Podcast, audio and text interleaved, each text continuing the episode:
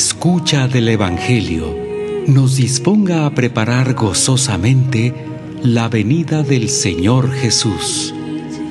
Profundicemos la palabra de este tiempo de Adviento con el Padre Ricardo López Díaz.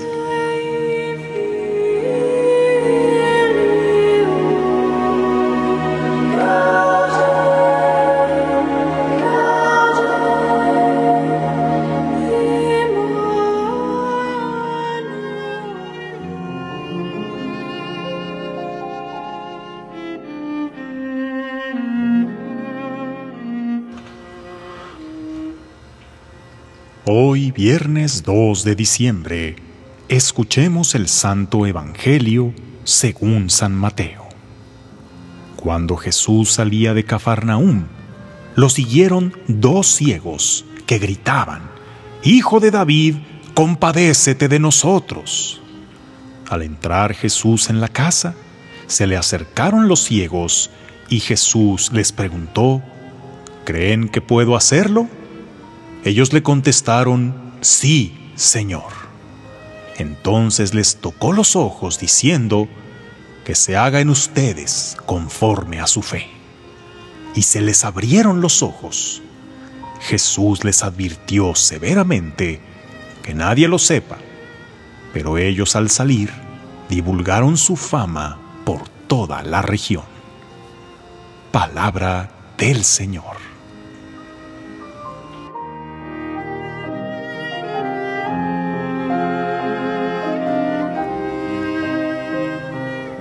Dos noticias para México en el Mundial de Qatar, una buena y una mala. La buena, que tuvo una victoria contundente sobre la selección de Arabia Saudita, al vencerle con dos goles a cero. La mala, que de ahí salió eliminado ya del Mundial, pues no alcanzó el puntaje suficiente para pasar a la siguiente ronda, por su pobre desempeño en los partidos anteriores en los que no pudo anotar un solo gol. En varias partes del Evangelio, Jesús nos presenta la paradoja de ganar perdiendo, cuando enseña que para vivir hay que morir, para reinar hay que servir, para ser exaltado hay que humillarse, y que los últimos serán los primeros. Pero aquí vimos todo lo contrario, un caso de perder ganando y es que no basta con hacer las cosas bien a un cuarto para las doce. No siempre se podrá pasar de panzazo. Hay que hacer las cosas bien desde el principio. De poco sirve un simple perdóname después de incontables deslealtades y faltas de respeto. No le salgas con un espérame poquito a quien lleva demasiado tiempo esperando. No seas sinvergüenza llegando a suplicar ayuda cuando ya te está llegando el agua al cuello. A quien fue testigo de que no hiciste lo que debías mientras podías, aunque te estuvo insistiendo.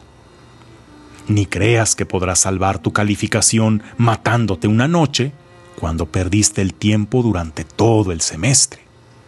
No llegues llamando amigo a quien te urge pedirle un favor cuando antes nunca estuviste para él ni te pienses presentar ante Dios alegando que creíste en Él, si en tu vida nunca diste pruebas de una verdadera fe. Hoy el Evangelio nos cuenta el milagro de la curación de dos ciegos, que al confesar su fe en que Jesús podía curarlos, al instante les fue devuelta la vista. Pero con una lectura superficial, podríamos pensar que esto fue como un acto de magia, instantáneo y fácil, pero no.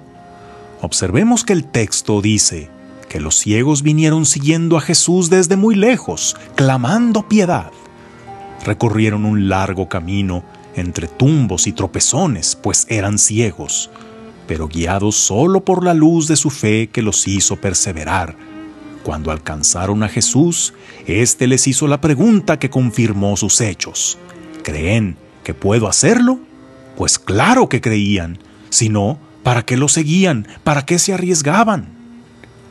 Cuenta la historia de dos campesinos que suplicaron a Dios que les enviara la lluvia para sembrar. Pero mientras uno quería estar seguro de que sí iba a llover para empezar la siembra, El otro, confiando en Dios, empezó a preparar la tierra. ¿A cuál de los dos crees que Dios favoreció para enviarle la lluvia? Se la mandó a quien estaba listo, a quien actuó conforme a lo que creía. También se cuenta que en un circo un equilibrista iba a realizar un peligroso acto de pasar por la cuerda floja desde una gran altura, sin protección alguna, con los ojos vendados, una mano atada a la espalda y montado en una bicicleta. Antes de empezar, preguntó al público, ¿creen que lo puedo hacer?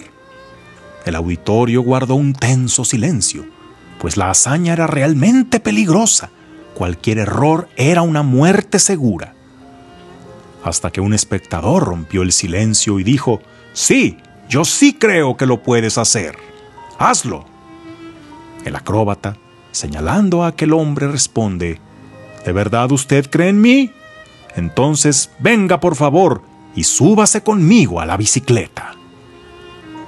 ¿Crees que Jesús lo puede hacer? Entonces, haz bien las cosas desde el principio. Antes de exigir lo que esperas de Dios, haz lo que Dios espera de ti. No basta con decir que crees, actúa conforme a lo que crees y, no pienses que podrás arreglar tu desastre faltando un cuarto para la hora. Que tengas un día lleno de bendiciones.